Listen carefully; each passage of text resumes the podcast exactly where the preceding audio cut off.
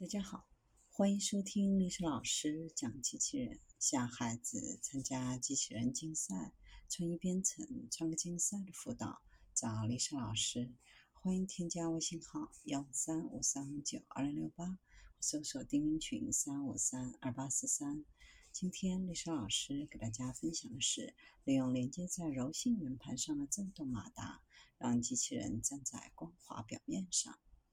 加州大学圣地亚哥分校的仿生机器人技术和实际实验室，利用一个连接在柔性圆盘上的振动马达，成功让机器人粘在光滑表面上。这是由于振动板和表面之间的流体接导的粘附力。当直径十四厘米的软磁盘以二百赫兹的频率振动时，会在自身和振动表面产生一层薄薄的低压空气。虽然低压空气层的厚度小于一毫米，但圆盘可以抵抗五牛顿的拉力，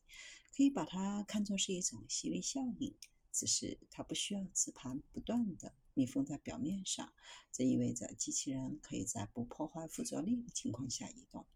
最大的问题可能是二百赫兹的频率在人类的听力范围内。机器人十四厘米的磁盘似乎是目前实验室决定出来最合适的。当它变小，就意味着电机开始占据不成比例的重量；变大就不能更好的伸缩。